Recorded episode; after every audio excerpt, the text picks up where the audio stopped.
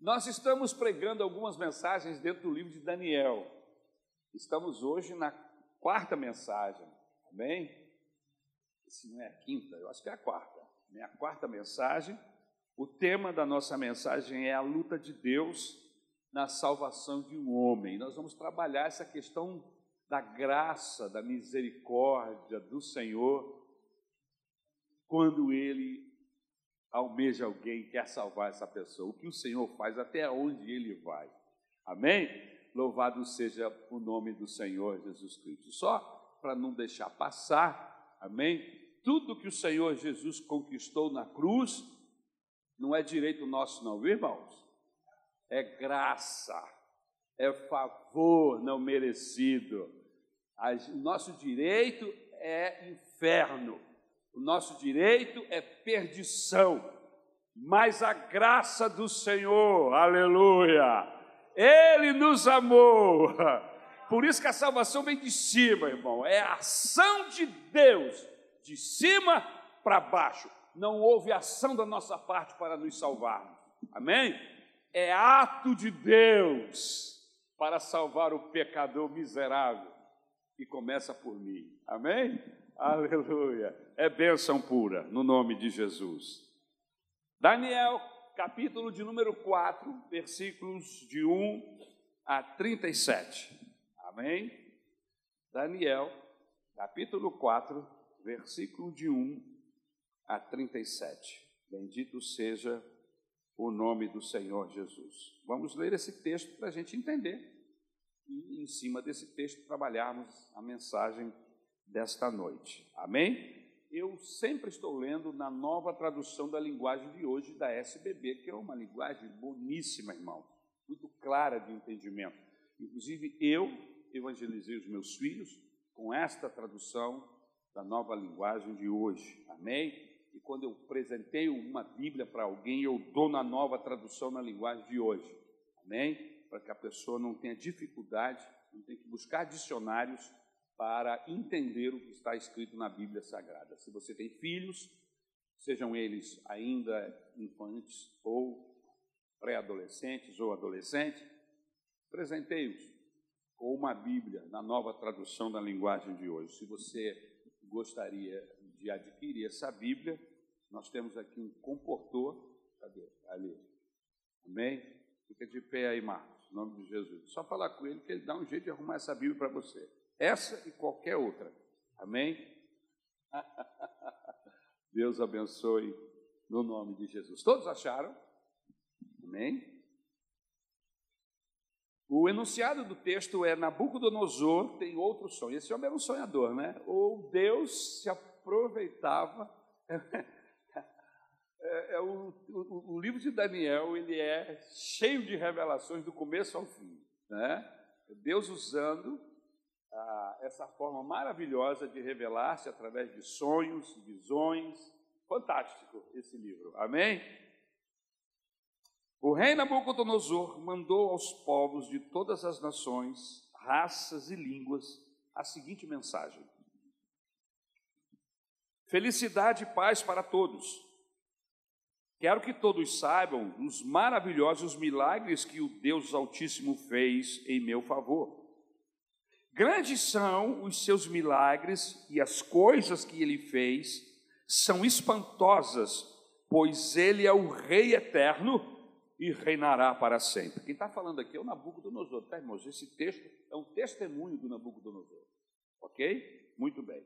Eu, Nabucodonosor, vivia sossegado do meu palácio e tudo ia muito bem.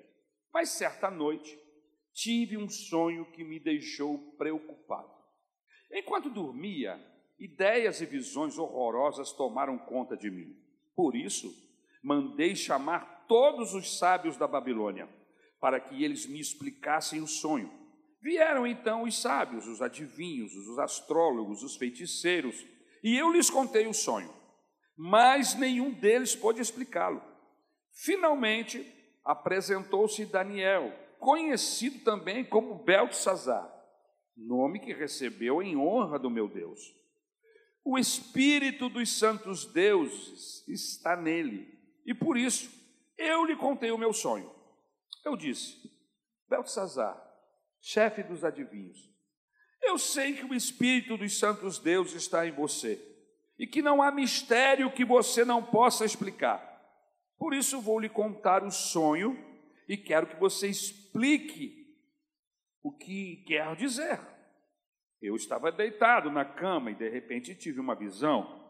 Nela havia uma árvore muito alta plantada no centro da terra. A árvore cresceu e cresceu até tocar o céu e era tão grande que podia ser vista de qualquer lugar do mundo.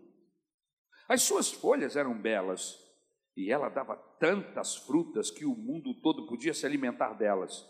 Animais selvagens descansavam na sombra da árvore, as aves faziam ninhos nos seus galhos, e todos os seres vivos se alimentavam das suas frutas.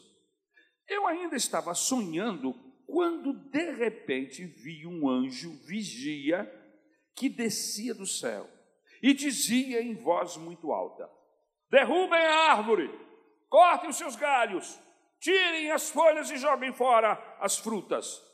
Espantem os animais que estão descansando na sua sombra e as aves que estão nos seus galhos. Mas deixem ficar o toco e as suas raízes, e o amarrem com correntes de ferro e de bronze, no meio do capim bravo, no campo. Assim, o sereno cairá sobre esse toco, esse homem, e ele comerá capim como os animais. Ele perderá o juízo, ele começará a pensar como animal. Sete anos viverá assim. Esta é a sentença dada pelos anjos, pelos anjos vigias do céu, a fim de que todos saibam que o Deus Altíssimo domina sobre todos os reinos do mundo. Ele dá esses reinos a quem quer, mesmo ao mais humilde de todos os homens. E Nabucodonosor terminou dizendo: Foi esse o sonho que eu tive. E nenhum dos meus sábios pôde me explicar o que ele quer dizer. Mas você, Belsazar, pode dar a explicação, porque o Espírito dos Santos Deus está em você. Portanto, Explique o que o sonho quer dizer. Ao ouvir isso, Daniel, também conhecido como Belsazar, ficou espantado e por alguns instantes não sabia o que pensar. O rei lhe disse: Belsazar, não se preocupe com o sonho, nem com o que ele quer dizer. Mas Daniel respondeu: Ó oh, rei, quem dera que o sonho e a sua mensagem não fossem a respeito do Senhor, mas a respeito dos seus inimigos.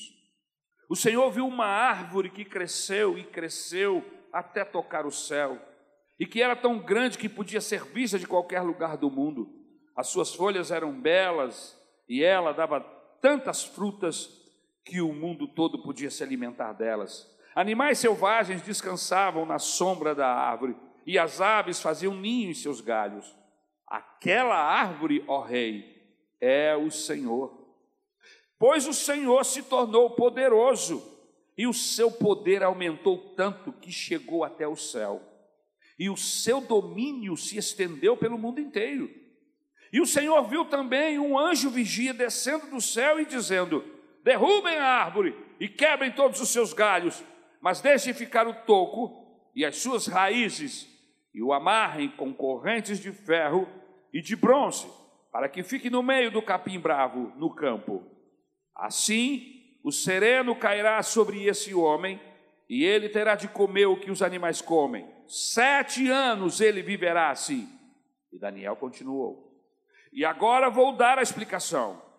Este sonho trata da sentença do Deus Altíssimo contra o Senhor, ó Rei. O Senhor será expulso do meio dos seres humanos e ficará morando com os animais selvagens. O Senhor comerá capim como os bois, dormirá ao ar livre e ficará molhado pelo sereno. Isso durará sete anos, até que o Senhor reconheça que o Deus Altíssimo domina sobre todos os reinos do mundo e coloca como rei o homem que ele quer. A ordem do anjo para que deixassem ficar o toco da árvore com as raízes quer dizer que o Senhor será rei de novo mas só quando confessar que Deus domina o mundo inteiro. Ó rei, aceite o meu conselho, deixe de pecar e faça o que é certo, acabe com as suas maldades e ajude os pobres. Assim talvez o Senhor possa continuar a viver em paz e felicidade. E de fato, tudo isso aconteceu com o rei Nabucodonosor. Doze meses mais tarde, ele estava passeando no terraço do seu palácio na cidade de Babilônia e disse: Como é grande a cidade de Babilônia! Como o meu, como o meu grande poder eu a construí para ser a capital do meu reino, a fim de mostrar a todos a minha grandeza e a minha glória. O rei ainda estava falando, quando veio uma voz do céu que disse: Preste atenção, rei Nabucodonosor, este reino não é mais seu. Você será expulso do meio dos seres humanos, ficará morando com os animais selvagens e comerá capim com os bois. Isso durará sete anos, até que você reconheça que o Deus Altíssimo domina sobre todos os reinos do mundo e coloca como rei quem ele quer. Naquele mesmo instante, cumpriu-se a sentença contra Nabucodonosor. Ele foi expulso do meio dos seres humanos e começou a comer capim como os bois. Dormia ao ar livre e ficava molhado pelo sereno. O seu cabelo ficou comprido, parecido com penas de águia, e as suas unhas cresceram tanto que pareciam garras de um gavião. O rei disse: Depois de passados sete anos, eu olhei para o céu e o meu juízo voltou. Aí agradeci ao Deus Altíssimo e dei louvor e glória àquele que vive para sempre. Eu disse: O poder do Altíssimo é eterno, o seu reino não terá fim. Para ele, os seres humanos não têm nenhum valor. Ele governa todos os anjos do céu e todos os moradores da terra. Não há ninguém que possa impedi-lo de fazer o que quer. Não há ninguém que possa obrigá-lo a explicar o que faz. Logo que o meu juízo voltou, continuou Nabucodonosor, eu recebi outra vez a minha honra, a minha majestade e a glória do meu reino. Os meus conselheiros e as altas autoridades do meu governo me receberam de volta fui rei de novo, com mais poder do que antes. Portanto, eu, o rei Nabucodonosor, agradeço ao Rei do céu e lhe dou louvor e glória. Tudo que ele faz é certo e justo, e ele pode humilhar qualquer pessoa orgulhosa. Obrigado, meu Deus, por esta leitura, pela tua palavra. Ajuda-nos a trazer lições, ajuda-nos a aplicar essa linda história ao nosso coração, de forma, Senhor querido, que não precisemos nos tornar animais para reconhecer que Tu és o Deus dos deuses, o Senhor dos senhores, e que Tu tenhas rédeas em Tuas mãos, e que Tu humilha o exaltado e exalta o que é humilhado. Obrigado, meu Salvador, pela tua palavra, no nome de Jesus. Amém. Irmãos, é fantástico como Deus, o Deus da Bíblia, como ele ama o ser humano. E nós vemos aqui no Antigo Testamento a manifestação da graça de Deus em relação a este homem chamado Nabucodonosor, que era um homem arrogante, orgulhoso, pretensioso, mau, não considerava seres humanos com valor, ele se achava um Deus, um sujeito que eu e você, tendo poder e lidando com ele, o mataria de uma hora para outra sem problema algum. Mas Deus não mata. A gente está acompanhando Nabucodonosor desde o primeiro capítulo do livro de Daniel. Capítulo 1, capítulo 2, capítulo 3, capítulo 4 agora. E a gente já estava com raiva dele a partir do capítulo 3, porque o sujeito tem uma servidura. O sujeito é arrogante, é maligno, mimado.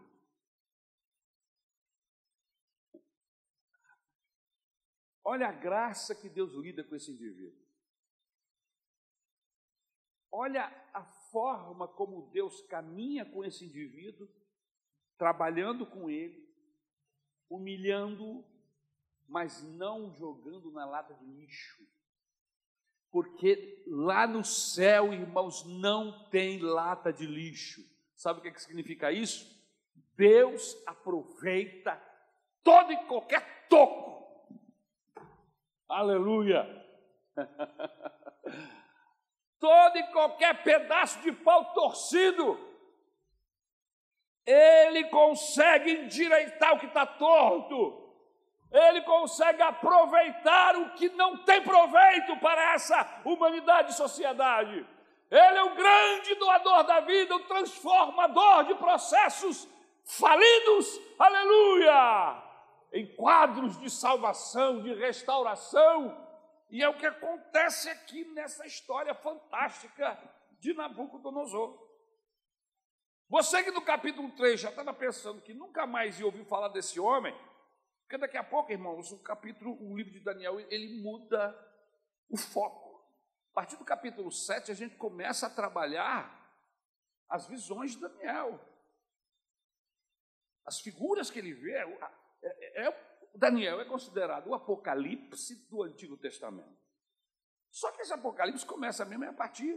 Nós temos aí um, um, um flashzinho no capítulo 2, com o sonho do, do Nabucodonosor, daquela, né, daquela estátua enorme, que Deus revela para ele, todos os governos a partir do dele até o último governo, que é o governo de Cristo, nós temos aí um flash.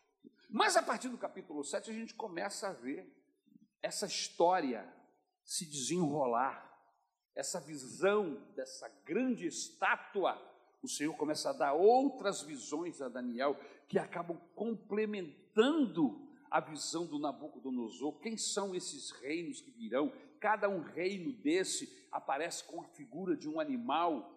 É, a partir do capítulo 7, a coisa. Quem gosta de, de Apocalipse é fantástico, mas a gente ainda está no capítulo 4, calma.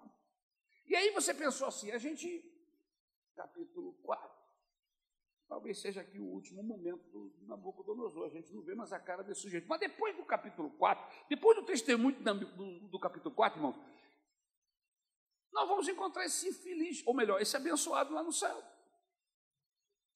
É. Esse infeliz do Nabucodonosor teve um encontro com Deus. Esse homem se converteu ao Senhor. E Deus trabalha nesse processo de conversão desde o momento em que ele aparece no contexto da história. Agora eu fico pensando, se Deus tem paciência com um cabra safado desse, apesar de rei, de, de imperador, não vai ter com você? Aleluia! Vamos, vamos ver como é que Deus trabalhou a conversão desse homem? Amém? Primeiro a gente precisa entender que a graça de Deus é soberana, tá, irmãos? Ele ama a todos e ele abre a porta para quem ele quer. E ele faz o que ele quiser e vai até aonde quiser ir para salvar essa pessoa que ele ama. Então, não sou eu que coloco regras na soberania da graça de Deus. Amém? Não sou eu que digo Deus vai salvar fulano, Deus vai salvar ciclano e não vai salvar B, não vai salvar. Não, eu não tenho esse poder, eu não tenho essa capacidade. Sabe por quê? Porque o meu Deus é grande e a porta que ele abriu para salvar pessoas como eu e você é grandíssima. E o nome dessa porta é Jesus.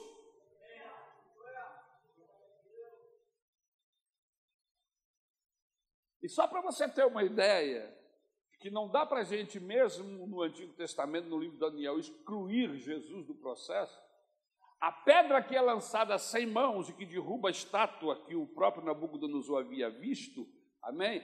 Esta rocha lançada sem mãos representa a pessoa do Senhor Jesus Cristo, que no tempo próprio, aleluia, lançada pelo próprio Deus. Isso significa, irmãos, que não foi ser humano, que não é esforço humano. Ninguém é salvo porque é bonzinho, porque tem olhos verdes, porque dá comida para carente na rua, porque visita velhinho lá no, no, no, no, no local próprio, ajuda a criancinha. Não, irmão, nós não somos salvos por aquilo que nós fazemos, nós somos salvos porque Deus quer nos salvar. É graça, é favor, aleluia, não merecido.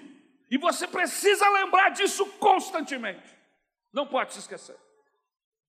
Porque tem um grupo de pessoas aí que acha que porque dá dinheiro para pobre, ajuda necessitado, pronto, ele conquistou o lugar dele no céu. O céu foi conquistado na cruz do Calvário pelo nosso Senhor Jesus Cristo. Ele é a chave, ele é a porta que nos dá acesso ao céu. Sem Jesus, não há como ter comunhão com Deus. Sem Jesus, não há como adentrar nos céus. A graça de Deus é soberana. E ela é chamada na Bíblia de irresistível. A irresistível graça de Deus. Aleluia. Esse texto nos mostra a luta de Deus na salvação de Nabucodonosor. A gente vê Deus aqui movendo os céus e a terra para levar esse soberbo rei à conversão.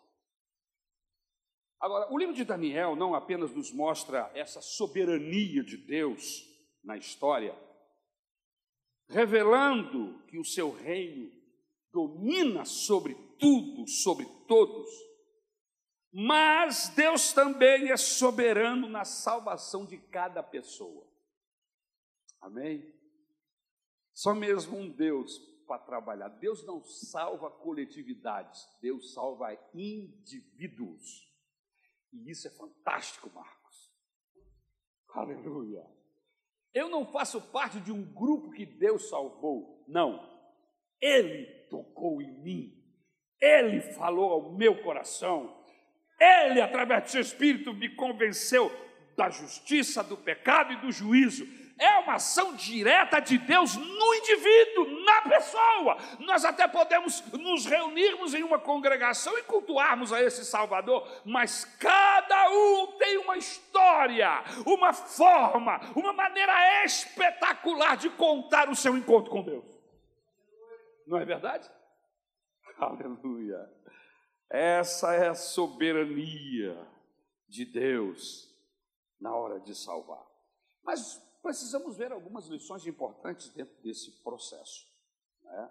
Primeira lição que eu quero guindar aqui é que as iniciativas de Deus para alcançar um homem, quais são? O que, é que Deus faz? Quando Deus quer salvar alguém, o que ele faz para salvar? nós já sabemos que Deus foi até as últimas consequências. nós já sabemos. Aqui dentro do, texto, do contexto, Deus está atuando para salvar esse imperador. Nós já sabemos que o Senhor já chegou às últimas consequências. Ele deu tudo. João 3,16, o principal texto da Bíblia. Porque Deus amou o mundo de uma tal maneira que deu, doou o seu Filho do gênito, para que todo aquele que nele crê não pereça, mas tenha a vida eterna. Ele deu. Amém? Então, aquela galera que está esperando o melhor, eu tenho uma coisa muito boa para te dizer: o melhor já veio. Amém? O melhor de Deus já chegou. O melhor de Deus é Jesus. Aleluia! Ele já veio, morreu na cruz, ressuscitou o terceiro dia, está vivo nesse momento, intercedendo por mim e por você. O melhor de Deus está atuando em nossas vidas hoje. Aleluia. Então, as iniciativas de Deus para alcançar um homem. Primeiro, ele colocou pessoas crentes em sua companhia. Isso nós vemos em Daniel capítulo 1. Lá no palácio de Nabucodonosor estavam Daniel e seus três amigos.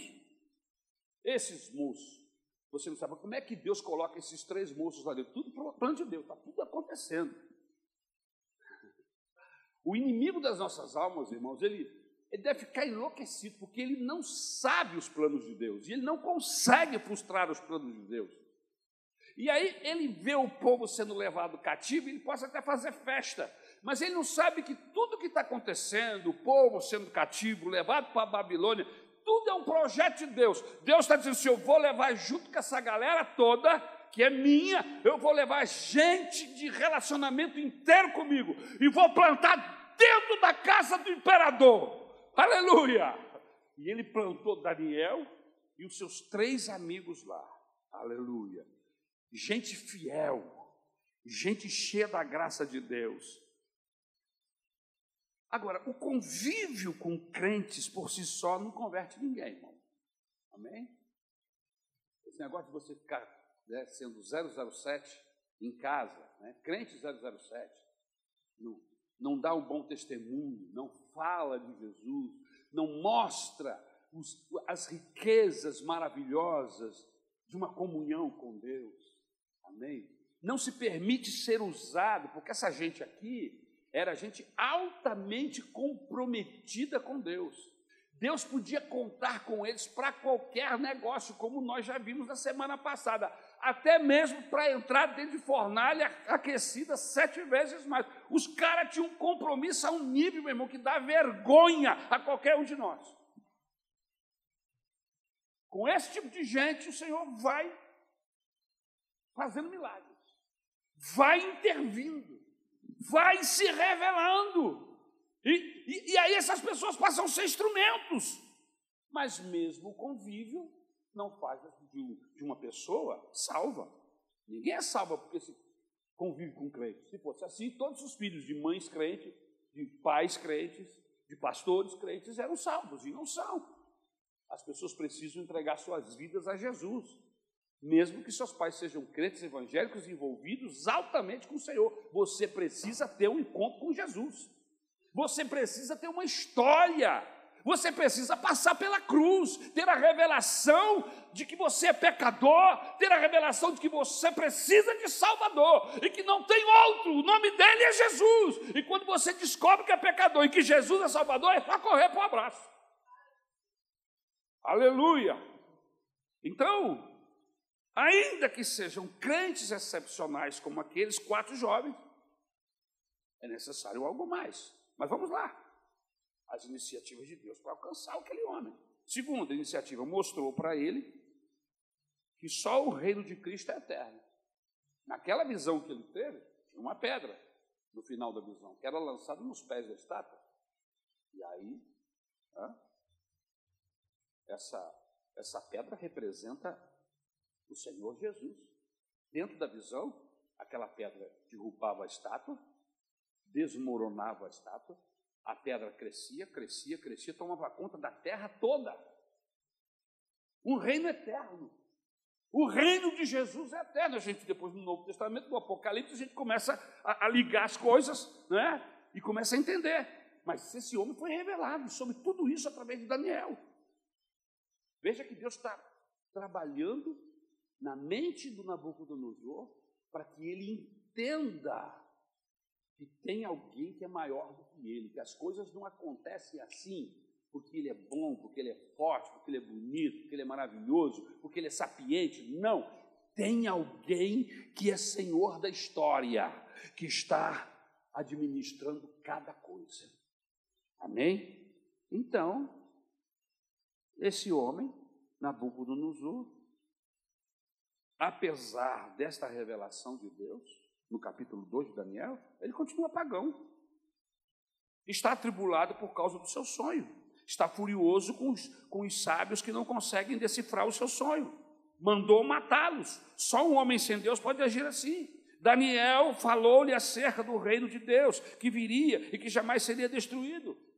Nabucodonosor foi levado a contemplar a ruína da sua religião, foi levado a, contemplar e, a confessar que, que Deus é o Deus dos deuses, está aí em Daniel capítulo 2, versículo 47. Ele ficou impressionado, reconheceu que Deus existe, chegou a reconhecer que o Senhor é o maior de todos os deuses, mas ele não se converte, apesar de toda essa revelação. E aí vem o capítulo 3, e ele esquece da sua confissão, e ele esquece da revelação de Deus. E mesmo assim, ele manda jogar os moços dentro da fornalha que arde sete vezes mais aquecida. Mais uma manifestação de Deus para salvá-lo. Deus mostrou para ele que só ele tem poder para libertar. Agora Nabucodonosor fez um, uma hedionda estátua representando ele mesmo, ordenou que todos o adorassem, perdeu a sua convicção anterior que Deus é o Deus dos deuses, agiu em direta contradição às verdades que recentemente ele mesmo havia confessado. As palavras de sua boca não alcançaram o seu coração, ficou só aqui, ó. Não, Deus é bom. Deus é o maior, é o melhor de todos, não há ninguém como ele. Você vê o capítulo 2, as confissões de, Nabucodonosor, você fala assim, esse cara é crente. Você sabe que tem muita gente na igreja que é assim como Nabucodonosor, fala que Jesus é isso, que Deus é aquilo, e diz que é maravilhoso. Ó, o coração não acredita, o coração não, não é convertido, é só da boca para fora. É a conclusão que nós chegamos. Esse homem não tinha se convertido a Deus, era só da boca para fora. As suas palavras não alcançaram o seu coração. E hoje isso se repete. Muita gente fica impressionada. A verdade de Deus as cativa. E às vezes as faz até chorar, elas ficam entusiasmadas, ficam inquietas com o que ouvem, mas não dão lugar ao Evangelho. Era esta a condição de Nabucodonosor no capítulo 3. Sua fúria de homem não convertido levou a jogar aqueles três jovens na fornalha acesa. Ele teve o testemunho de fidelidade desses jovens. Ele teve a visão do Filho de Deus pré-encarnado andando dentro da fornalha. Ele mais uma vez confessa que não há Deus que liberta como o Deus daqueles jovens. Mas Deus é o Deus de Mesaque, Sadraque e Abdinego, e não é o seu Deus pessoal. O Deus que se manifestou libertando os jovens era o Deus daqueles jovens, não era o Deus de Nabucodonosor. Hoje, talvez Deus seja o Deus da sua esposa, seja o Deus dos seus pais. Mas a pergunta que eu quero fazer é o seu Deus? Você crê no Deus da Bíblia? Você crê no Deus do céu? Você acredita nos, nos princípios bíblicos estabelecidos pelo Senhor? Você acredita nisso? Se você acredita nisso, eu estou tranquilo. Mas eu fico às vezes preocupado, porque assim como Nabucodonosor falava de boca, e às vezes até convencia alguém que ele realmente tinha se convertido, que ele era de Deus, que ele tinha acreditado em Jeová, no Senhor dos Exércitos, ele chegou a enganar, mas ele não tinha conversão nenhuma.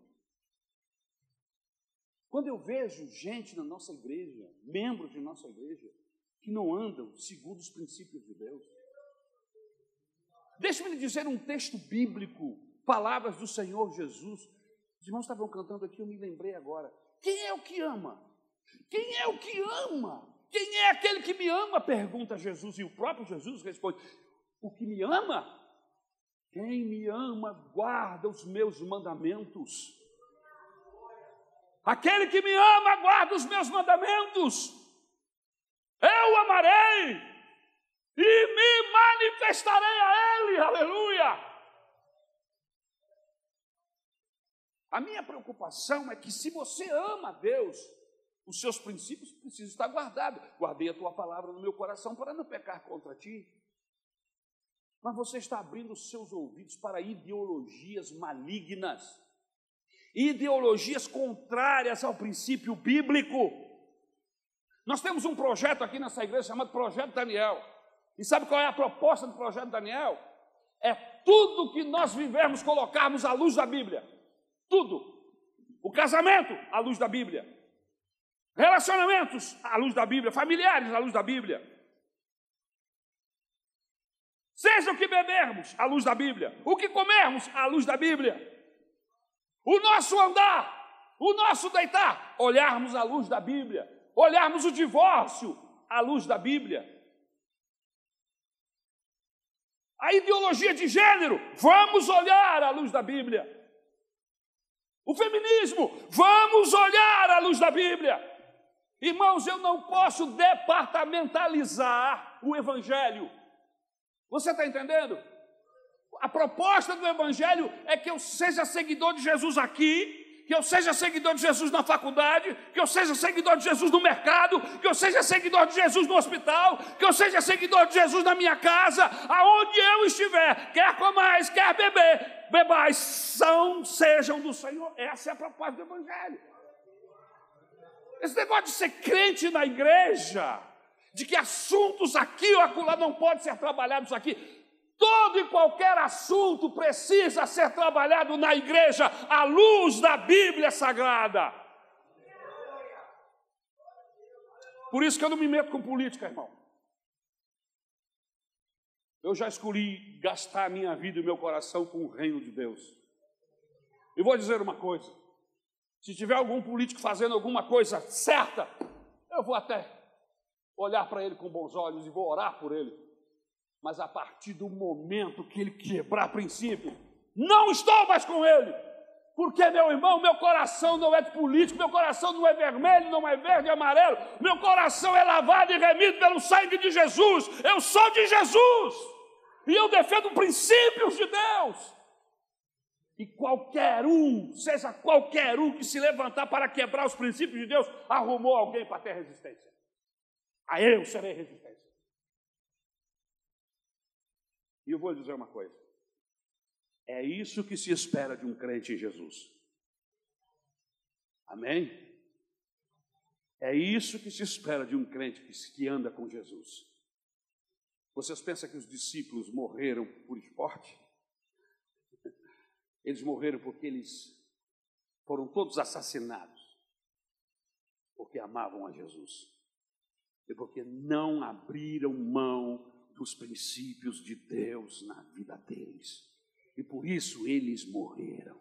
Esses jovens foram lançados na fornalha porque não abriram mão dos princípios de Deus.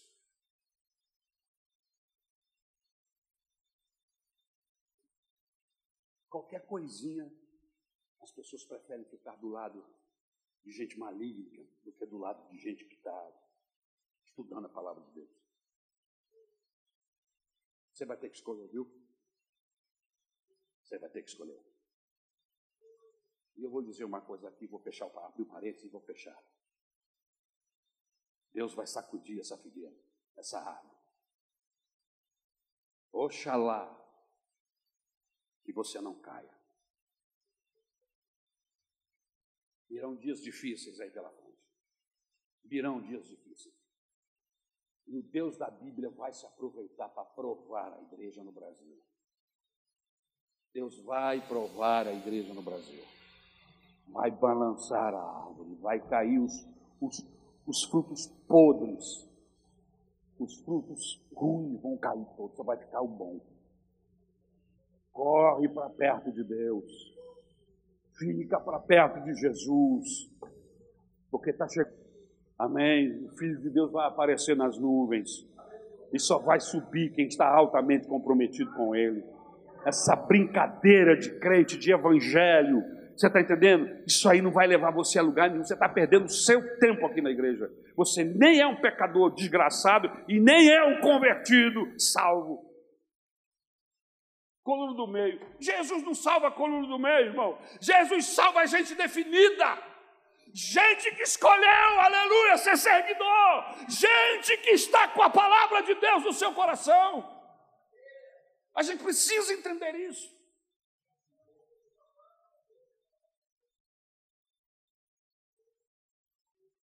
Outra coisa que Deus faz para salvar esse homem. Primeiro, vou repetir para vocês não se perderem. Né? Em primeiro lugar, ele colocou pessoas crentes lá dentro do palácio. Depois Deus mostrou para ele que o reino de Cristo era eterno. Depois mostrou para ele que só Deus liberta. E em quarto lugar, mostrou para ele que só o Altíssimo tem domínio sobre o reino dos homens. Aí no capítulo 4.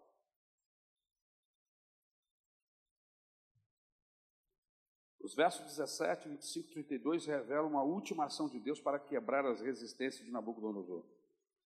Deus leva esse homem à loucura para converter o seu coração. Que coisa impressionante, irmão. Que amor é esse? Segunda coisa importante, a revelação de Deus para alcançar esse homem. Deus lhe dá um sonho que lhe perturba, versículos 10 e 18. Uma árvore no meio da terra cuja altura chegava ao céu e era vista até os confins da terra. Havia nela sustento para todos e todos os seres viventes se, man, se mantinham dela. Um santo descia do céu, deu ordem para derribar a árvore, afugentar todos os animais, mas a cepa com as raízes deviam ser deixada, para ser molhada pelo orvalho do céu, até que passasse sobre ela sete tempos, sete anos. O sonho do rei tem uma explicação pessoal clara. Daí o seu temor. A mensagem principal do sonho não era enigmática, versículo 17. Veio a interpretação através de Daniel. Uma interpretação corajosa, irmãos. Porque falar o que ele falou para o imperador do mundo, irmão, precisa ter coragem. Precisa ser destemido. Precisa ser fiel a Deus precisa saber que a vida dele não depende de ninguém, só depende de Deus. Ele dá e ele tira a hora que ele quer. Eu, eu acho fantástico isso, irmãos, esses detalhes. O Daniel vai lá, Deus dá interpretação para ele e ele não tem medo. Ele aconselha o rei, como, como, como aconselha um amigo íntimo. Assim, larga os teus pecados, deixa de fazer o mal, Converta-se ao Senhor, ajuda os carentes, olha o conselho dele, para de pecar, Nabucodonosor, quem sabe Deus mude. Que interpretação tremenda. Uma árvore frondosa que cresceu, tornou-se notória, grande, poderosa, esplêndida, era o próprio rei. A ordem para cortar a árvore vem do céu, como um decreto do Deus Altíssimo. O significado é que o rei será expulso de entre os homens para morar com os animais do campo, como um bicho, até reconhecer que o Altíssimo tem domínio sobre o reino dos homens. Aleluia. E depois que o rei passar pela humilhação e quebrantamento, Deus mesmo vai restaurá-lo, porque a Bíblia diz que ele humilha e ele exalta ao seu bel prazer. Aleluia, aleluia. E aí, irmãos, o cumprimento é fiel. É maravilhoso a maneira como Deus usa o Daniel aqui. Ele fala, palavra profética, ele revela, discerne sonhos, recebe interpretação, e aí acontece. Tudo que Daniel falou para o rei aconteceu literalmente. Versículo 28, 33. E o Nabucodonosor, em vez de se humilhar, não entendeu. Há mais esse alerta de Deus, e por isso ele foi arrancado do trono, foi expulso de entre os homens e começou a viver entre animais, amarrado com uma corrente lá no capim, a relva, junto com os bois junto com os animais do campo. Ninguém podia ficar perto dele. Deixa ele lá, é um bicho, é uma fera. Cumpriu-se. Agora veja, em terceiro lugar, irmãos, a soberania de Deus para salvar esse homem. Primeiro, a paciência generosa de Deus. Aí no versículo 29. Você já notou que todas as vezes que vem um juízo sobre um indivíduo, uma família, uma nação na Bíblia Sagrada, antes do juízo chegar, vem um tempo de, de graça, de misericórdia. Parece que Deus dá linha na pipa, dá tempo para que a pessoa desperte, se converta, alguma coisa acontece. É misericórdia de Deus. Deus é assim, Ele é paciente. Ele é generoso. Deus não derrama o seu juízo antes de chamar a pessoa ao arrependimento. Foi o que ele fez, ele deu uma revelação para ele. Chamou Daniel, ninguém conseguia entender para explicar. Chamou Daniel, Daniel compreendeu por obra do Espírito de Deus. Trouxe luz ao enigma. E o objetivo de Deus era o que era gerar no coração do Nabucodonosor arrependimento. E Deus deu 12 meses para o Nabucodonosor se arrepender. 12 meses. Deus já lhe falou assim em algum momento? A pergunta é: você atentou? Você prestou atenção? Foi Deus que falou comigo? Isso significa que eu, eu tenho um tempo para mostrar frutos de arrependimento, porque arrependimento dá fruto, irmão. Não é arrepender-se hoje e amanhã, não. Arrependimento é um processo que, um, que leva um tempo. É como uma semente que é plantada, ela, ela, ela germina e gera frutos. Qual é o fruto de arrependimento de uma pessoa que teve um encontro com Jesus? O que roubava não rouba mais. O que matava não mata mais. O que mentia não mente mais. O que enganava não engana mais. O que era bandido deixou a bandidagem. Aleluia! E agora, agora ele tem uma vida diferente, ele caminha outra trilha. O que é, que é isso? Isso é fruto de arrependimento. Você olha e vê, não, alguma coisa aconteceu na vida desse homem, dessa mulher, que a trajetória dele mudou, ele não é o mesmo. O que foi que aconteceu? Jesus entrou na vida dele, aleluia.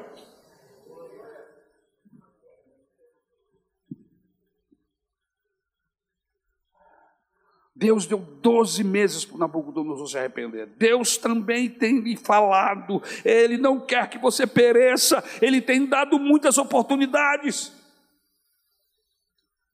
Irmãos, olha a misericórdia de Deus. E aí você fala que no Antigo Testamento não tem graça. É graça o tempo todo. É manifestação de graça o tempo todo. Lá no tempo do Noé, Deus mostrou ao Noé que ia destruir. Não estava dando mais conta. Ó, Estou arrependido de ter feito homem, vou fora, vou, vou mandar água aqui, meu, chumbo grosso. Vou acabar com essa turma. Você sabe quanto tempo que levou do, do Senhor ter falado com Noé até o dia que, que os céus se romperam e as fontes da terra se abriram e inundou tudo? 120 anos. Irmão, 120 anos são quase três gerações. São quase três gerações de 40 anos cada uma. Já que na Bíblia Sagrada as gerações são de 40 anos aproximadamente. 120 anos. Três gerações. Sodoma teve o testemunho de Ló. Jerusalém, antes de ser levada cativa, ouviu o brado dos profetas que, que convocou ao arrependimento. Nós estamos lendo o livro de Isaías, estamos lendo os, os profetas, fazendo a leitura conjugada. Livros de reis e os profetas e os salmos, e você começa a compreender quem reinava, quem era o profeta que estava falando, e, e se em Judá ou se em Israel, o reino do norte, e você está tendo um entendimento.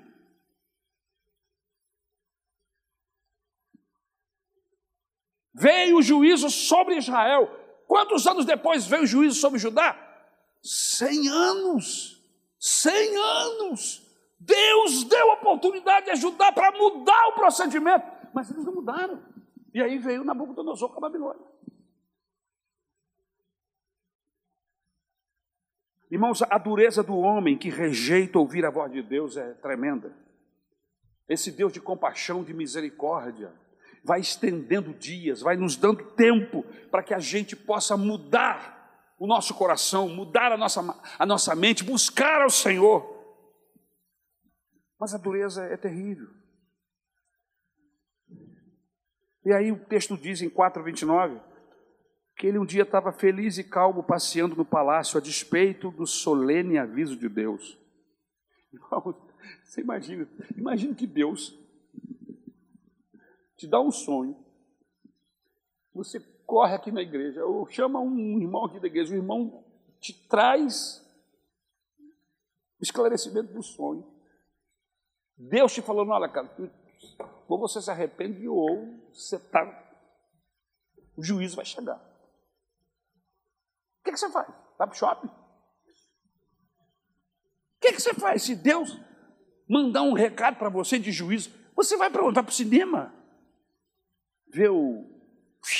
Como é o nome? Top Gun? Nada contra. Bom filme.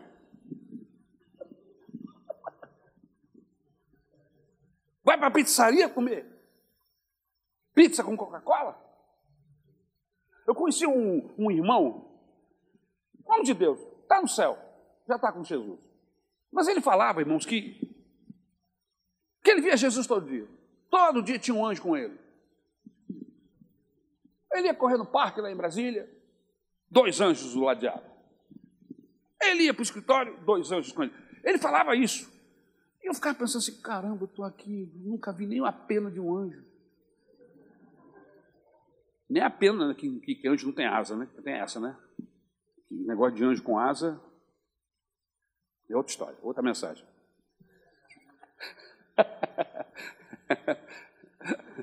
anjo na Bíblia, seres com asas são outros, não são anjos, são outros. Mas, vamos para lá. Eu ficava pensando, poxa, Jesus se revela para esse homem direto assim, o tempo todo. E anjo para cima, anjo para baixo. E aí eu fiquei pensando assim, pô, mas a vida dele não muda. O dia que eu ver um anjo, caramba, eu vou ficar tão assustado, tão maravilhado, que eu vou desmaiar. Eu vou ser apavorado contando para todo mundo, porque, irmão, ter a visão de um anjo, só de um anjo, você já cai por terra quase morto. A visão de, de João na, na, ilha de Pátimos. O próprio Daniel tem revelação, cai como morto. Não era Deus, não era um anjo. Esses caras veem anjo, Jesus anda com eles todo dia para cima e para baixo. E os caras vivem no shopping, tomando Coca-Cola e comendo pizza, como se nada tivesse acontecido. Você está entendendo a coisa, irmão? Sabe, aqui muito revelado, muito. Eu não estou dizendo que agora você não pode mais comer pizza nem ir para shopping, não é isso que eu estou falando. É que uma pessoa que tem o tipo de revelação que esses caras têm, tem que andar como esses caras andavam. Concorda comigo? Concorda comigo? O tipo de revelação que Daniel tinha, meu filho, vai ver a vida desse homem. Vai ver o compromisso de oração que esse homem tinha. Três vezes ao dia, chama ou faça sol. Mandem, deixem ou não, ele está de joelho diante do Senhor. Fiel a Deus, fiel aos princípios divinos. Irmão, eu quero ser assim, irmão. Eu quero ser assim, meus irmãos. Eu preciso que Deus me ajude, eu quero chegar nesse patamar. Mas quando eu chegar nesse patamar, você pode ter certeza que você vai ver um pastorio diferente. Você vai ver uma mensagem diferente. Porque relacionamento com Deus, irmão, gera santidade, pureza. Relacionamento com Deus gera paixão, comprometimento, irmãos. Não é esse vai da valsa que a gente vive. Eu estou falando a gente, tá? Estou falando você não. Eu estou dentro nessa.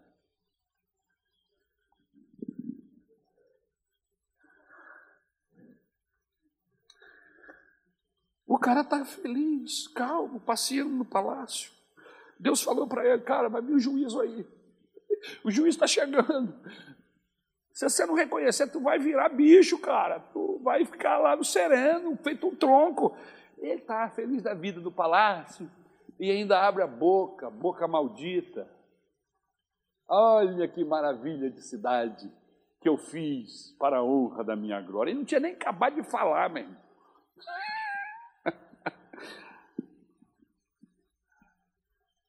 Você imaginou, irmãos, isso tudo? A gente precisa entender, perceber o perigo que se encontra a nossa alma.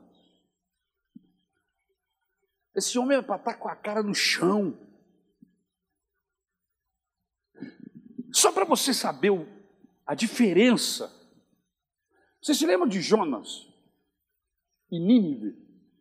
Jonas, Deus deu uma missão para ele. Jonas, eu quero que você vá a Nínive, você vai lá e falar para ele que eu estou com juízo, que eles estão com, no meu calendário. O Jonas foge, cria um problema danado, Deus tem que fazer um peixe engolir o Jonas, dá uma lição no Jonas, e ele se converter, tudo lá dentro do peixe, ele sai de lá convertido e vai finalmente fazer o que Deus mandou.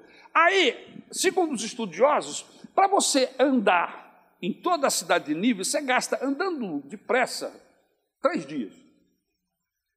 Três dias. O Jonas correu a cidade toda em um dia, o miserável.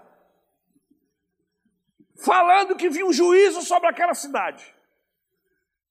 Ou seja, ele pegou a mensagem e falou de qualquer jeito, de qualquer maneira, assim, passado, assim.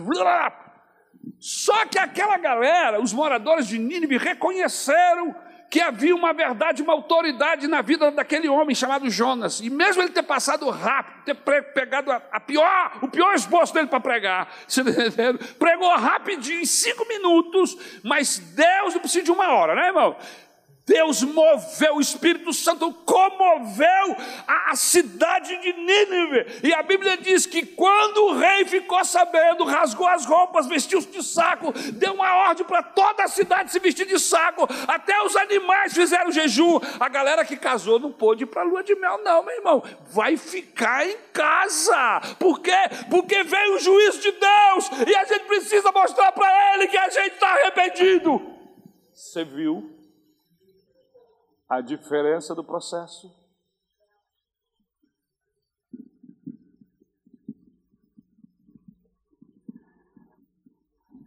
A gente precisa entender que o inferno está com a boca aberta.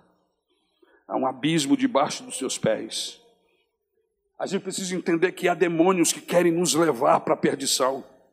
O tempo é de emergência e não de fogos, irmãos e ele exalta-se em vez de dar glória a Deus. Eu edifiquei com meu grande poder, para a glória da minha majestade. Ele era a causa, ele era o meio, ele era a finalidade de tudo que acontecia no seu reino. Em outras palavras, ele está dizendo assim: eu sou o centro, tudo gira em torno de mim. Eu sou o imperial. A Bíblia diz, irmão, que a soberba precede a ruína. A autoexaltação torna o homem cego, tolo e endurecido. Eu aprendi não faz muito tempo que todas as vezes que Deus vê alguém se autoelogiando e se exaltando, arrogante, sabe de quem que Deus lembra? Do diabo. Por isso que Deus age violentamente contra o arrogante. Ele diz: eu, eu, eu odeio arrogante. Sabe por que ele odeia pessoas arrogantes? Porque quando ele olha para a gente arrogante, tupetudo, narigudo, não é nariz grande, por favor, não confunda. É nariz empinado. Amém? Coração altivo. Deus olha para essa pessoa e lembra de Satanás. E quando ele lembra de Satanás, ele quer abater. Ele quer abater. Irmãos, eu não quero causar esse tipo de lembrança ao meu Senhor. Eu quero que quando Deus olhe para mim, Ele lembre de Jesus lá na cruz. Deus, quando, quando eu chegar a Ti, quando eu estiver vivendo a minha vida, que Tu olhares para mim, lembra de Jesus na cruz, vertendo o seu sangue e convertendo gente miserável, pecadora como eu, aleluia. Eu não quero que Deus olhe para mim e se lembre do diabo, irmãos. Por isso eu preciso eu preciso sondar o meu coração para saber quais os sentimentos que anda governando o meu coração. Irmãos, a prosperidade não é garantia contra a adversidade. A Babilônia era a cidade mais rica, poderosa do mundo. Ela tinha 96 quilômetros de muros. Você sabe que é? Uma cidade cercada com uma muralha 96 quilômetros de muros, 25 metros de largura, essa muralha, 25 portões de cobre, uma imagem do Deus lá do imperador Marduk, no grande templo. Essa imagem tinha 22.500 quilos de ouro puro. Nabucodonosor era o rei dos reis, um grande conquistador, um grande construtor. A cidade estava cheia de prédios, palácios e templos. Lá estavam os jardins suspensos, uma das sete maravilhas do mundo antigo, que foi construído para sua esposa. Ele era um homem romântico, apaixonado. Construiu os jardins suspensos da Babilônia para sua esposa, para agradá-la. Uma princesa da média, que sentia falta das montanhas, da sua terra natal. Então ele fez os jardins suspensos para ela lembrar das montanhas de onde ela nascera. Irmãos, mas a Bíblia diz que as nações são para Deus como um pingo, como um pó, como um vácuo, como nada. O rei cairia, Babilônia cairia. Só o reino de Deus é eterno. E ele precisava entender isso. E aí vem a parte da humilhação. Porque Deus humilha o exaltado, o impenitente. Versículo 31, 33. E essa humilhação vem do céu. Quando o homem não escuta a voz da graça, ouve a trombeta do juízo. Deus abriu para o rei a porta da esperança e do arrependimento. Mas ele não quis entrar por essa porta. Então Deus o empurrou para o corredor do juízo. Deus o humilhou. O poder e a prosperidade, sem o temor de Deus, pode intoxicar a alma. Ao longo da minha vida, eu lido com algumas pessoas e, e, eu me lembro de algumas pessoas. Às vezes a gente vê as pessoas sofrendo determinados processos em suas vidas e você não sabe, você diz, puxa vida, mas por que isso está acontecendo com fulano? E eu já aprendi, irmãos. Deus trata com as pessoas. Às vezes a gente pensa que está acontecendo isso, que está acontecendo aquilo, e eu logo penso assim: se Deus permitiu que esse processo chegasse dentro da minha casa, é porque Deus tem coisas para tratar comigo. Não importa o que seja, irmãos. Amém? Tenho visto gente ser humilhada ser ferida. Tenho visto pessoas assim ao longo da minha vida, e essa questão sempre vem na minha cabeça, mas por quê? E aí vem no meu coração a seguinte resposta: Deus está tratando com essa pessoa. E quando Deus está tratando com essa pessoa, irmão, a gente ora e se afasta. Fica muito junto, não, porque você está arriscado para começar a colher também o que ele está tá colhendo.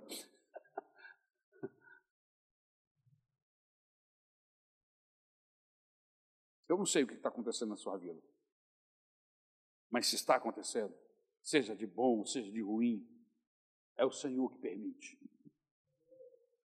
Não acontece nada debaixo deste céu sem a permissão de Deus. E eu preciso entender isso. Seja o que for, entrou na minha casa, Paulão,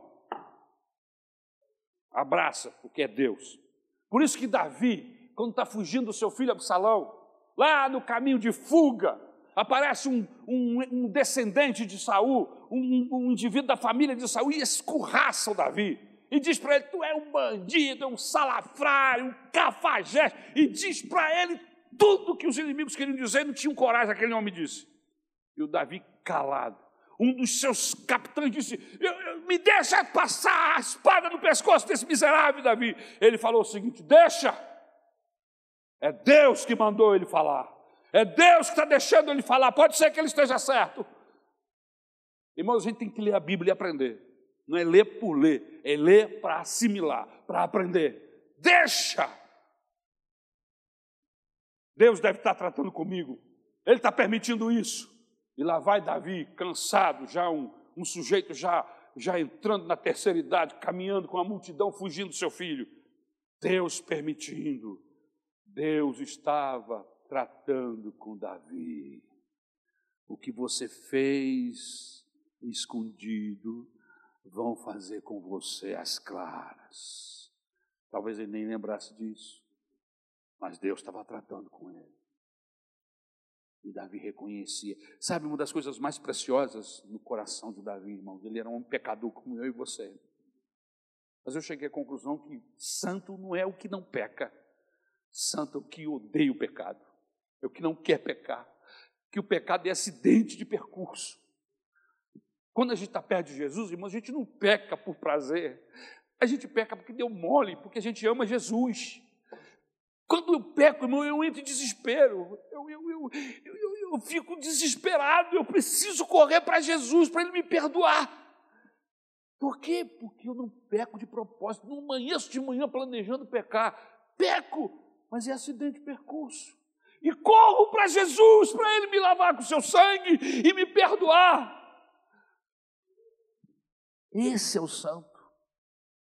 Davi é um homem segundo o coração de Deus, não é porque não pecava, mas é porque o mesmo desespero, o desespero de alma, quando ele se via em pecado, ele sabia para onde correr, ele sabia onde ele encontrar graça, misericórdia. Então ele não me diz esforços, eu vou correr para, para o Senhor, porque eu sei que Ele é cheio de compaixão e vai me ajudar e vai me abençoar. Um homem segundo um coração de Deus não é um cara que não peca, é um cara que sabe correr para quem é misericordioso. Corra para Deus, corra para Deus. Esse homem não correu para Deus, resistiu ao Senhor e acabou se tornando um bicho. Deus, será que Deus vai ter que nos transformar em bicho? Vai ter que fazer você virar um bicho para você entender que você sem Deus você não pode subsistir. Deus vai até o último processo para salvar esse homem. E eu quero terminar. O texto bíblico termina com esse homem reconhecendo que não há Deus no céu igual ao Deus, ao Senhor dos exércitos. Que Ele é Deus dos deuses, que Ele faz o que quer, é Ele quem põe e quem tira governos, é Ele que levanta e que abate homens. Por isso, irmãos, eu não sei dos processos futuros desse país, se nós vamos viver tempos de bonança ou se viveremos tempos de perseguição. Eu só sei de uma coisa: Deus está com as mãos nas rédeas desse país. E seja lá o que acontecer, é Ele que põe e Ele que tira. Uma coisa não sai do meu coração: Deus vai tratar com o Brasil. Os brasileiros, nós somos miseráveis pecadores. Deus vai tratar com a igreja desse país. Oxalá eu e você estejamos bem firmes no Senhor. Corra para perto de Deus. Fique firme com o Senhor. Porque o Senhor do universo, o Deus das nações, ele não se deixa subjugar-se por armas humanas, por seres humanos. São minhocas diante dele, somos minhocas diante dele. Por isso, esteja perto de Deus. Se vier a bonança, vamos viver essa bonança.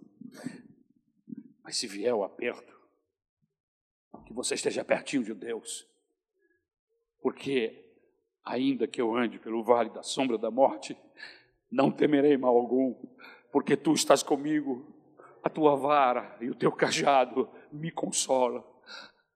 Estarei com você todos os dias, sejam eles bons ou ruins, estarei com você todos os dias até a consumação do século. Mateus capítulo 28, versículo 20. Vamos ficar de pé em nome de Jesus.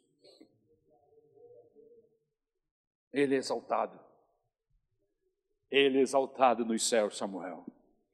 Aleluia. Ele é exaltado. Ele é exaltado nos céus. Aleluia.